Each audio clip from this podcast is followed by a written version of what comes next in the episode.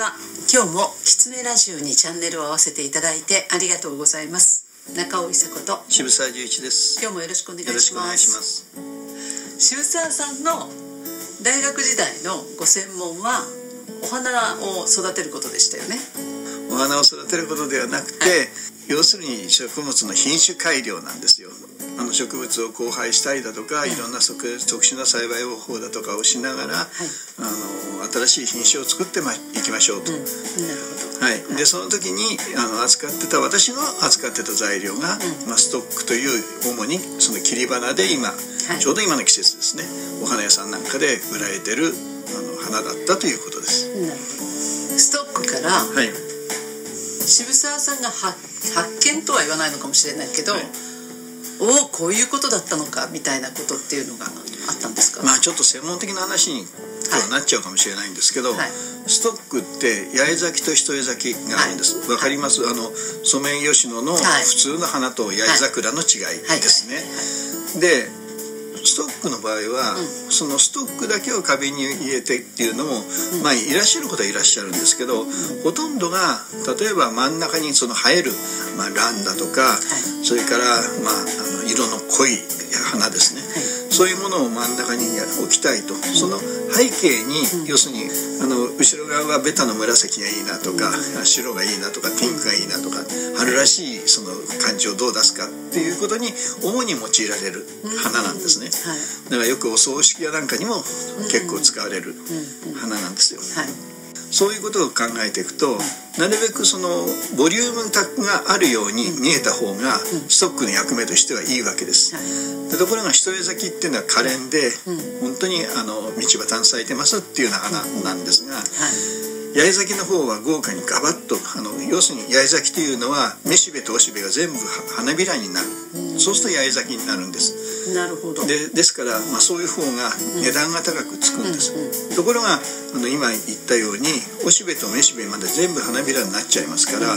種が取れないわけです、ですから一重咲きのものからしかストックの種は取れない。そうすると一重咲きをまいてストックは1対1に八重咲きと一重咲きが出てくるんです、まあ、一重咲きは間引かれていくという運命なんですねなるほど。もうその段階で間引いちゃうんだはい。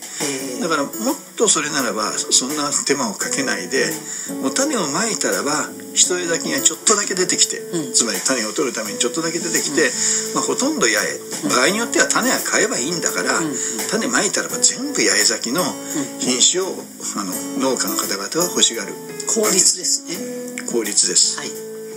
でそのななるべくその八重咲きがたくさん最初から出る、その品種を作りましょうというのが私の場合は目的なんです、ところがその一重咲きと八重咲きがどういう仕組みでその出てくるのか、分かってなかったんですよはっきりとは、まあ、仮説がいくつか、まあ、あって、でまずそれをしはっきりさせましょうと、その特定の DNA の配列が一つの遺伝子。でそれがあの、まあ、生命の設計図みたいなものですね、で今のように DNA が全部その塩基で読み取れるという方法もなかったですから私の頃は、そうするとあのその遺伝子っていうのは染色体という、まあ、乗り物に乗ってる、まあ、バスに乗ってるみたいなものなんですが、でストックの場合はあのその染色体っていう少なくともバスのレベルでは、おお父さんもお母さんも同じなんですね。そうするとその載ってる内容の遺伝子が違うじゃないかということになって、あのいろいろなねその染色体断片っていうんですけど、持ったものをそのいろんな掛け合わせるそうするともうその間にもういろんな個体がこうたくさん出てきますからその中で要するに八重咲きがものすごく比率が高いそういうあの個体を見つけていってそれを品種として成り立てていくと。その時びっくりするんですけど、要するに私の関心事は八重咲きしかないわけです、はい。八重咲きしかないんですけど出てくる人たちの顔が要するに今お父さんもストックの A という品種。お母さんもストックの A という要するに同じ品種同士の子供ですから普通だったらみんな子供はその A という品種で出てくるんですがもう全然違う形の植物がそこから出てくるんです。例えばストックっていうのはこう一本出ててその房のようにこう花がついてくるという植物なんですけどあのカーネーションのように一本ヒューって茎が伸びて上にポンと一輪だけ咲くっていうストックが出てきてみたりとか、えー、それもストックなんですよね。同じ要するに親同じ親なんです。でも全然違う子ができるんですよ全然違うことなるほどね、うん。だから渋沢さんその思った通りになんかならないよってことですよね。思った通りにならないん です。本当に思った通りにならないです、ね、なんか目標なんか立てても無理だよっていうそう。ことですよね。あのいやいやそこまではね飛躍はしないんですけど、はい。例えば僕たちが普通ねピンク色の花と思って例えば桜草の一面咲いてて綺麗ですねとか芝桜が咲いてて綺麗ですねって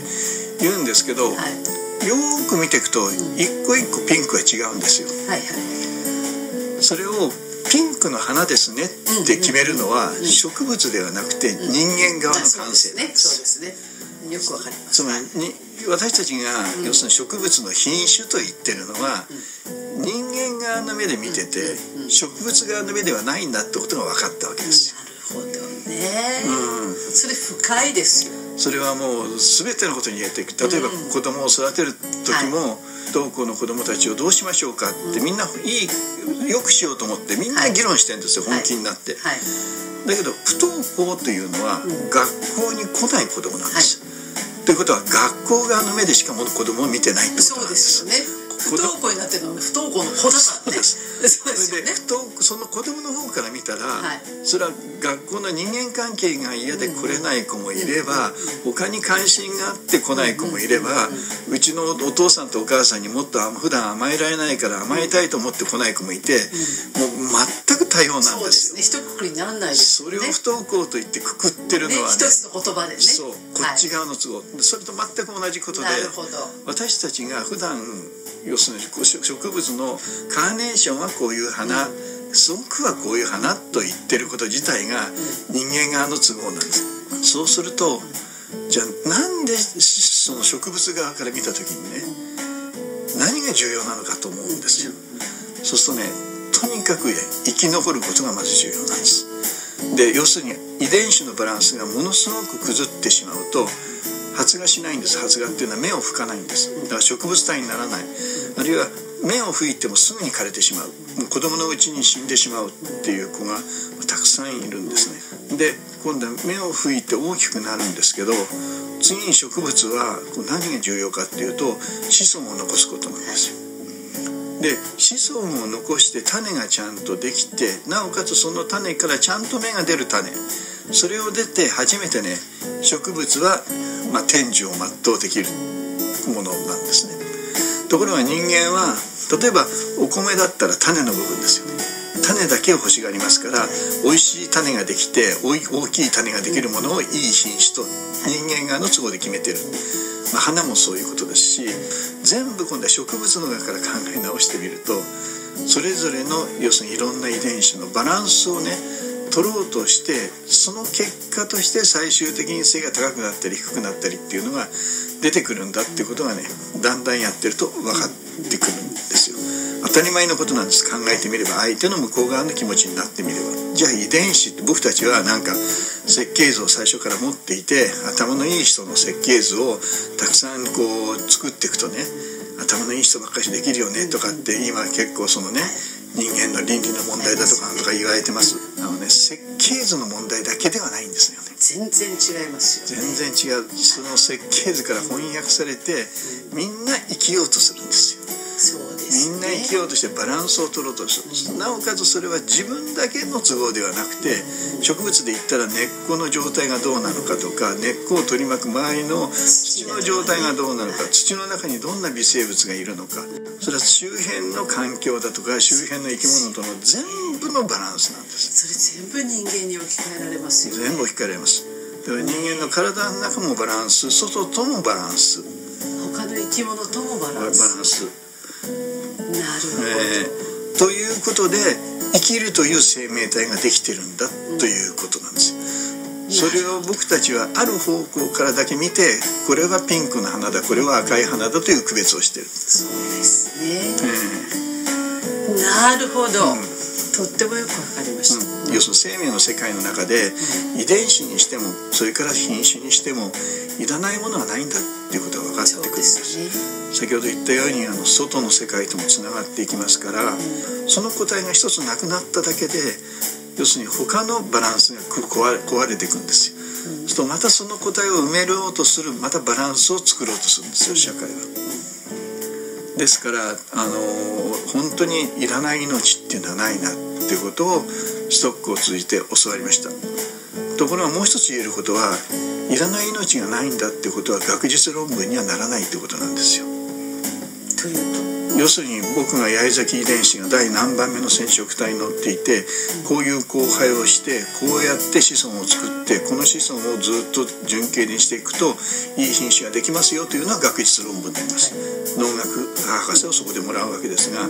僕がその中で一番得た知識というのは実はいらないものがないんだっていう知識なんです。だけどそれはね学術論文にならない。学術論文にならないってどういうことかっていうと人間社会では必要な価値と認められてないってことなんですよ。それが次に使えるものかどうかってことそう人間社会の今使えるものかどうかということでしかない、うん、そう僕たちも生きていて社会だとか自分の人生をそういう目で見てないかっていうことなんですよ、ですね、えー、すごいよくわかりました。今日もキラジオを聞いていただいてありがとうございました。キラジオは毎週月曜日に更新の予定です来週もまたチャンネル登録をして聞いていただけると嬉しいです。それではまた。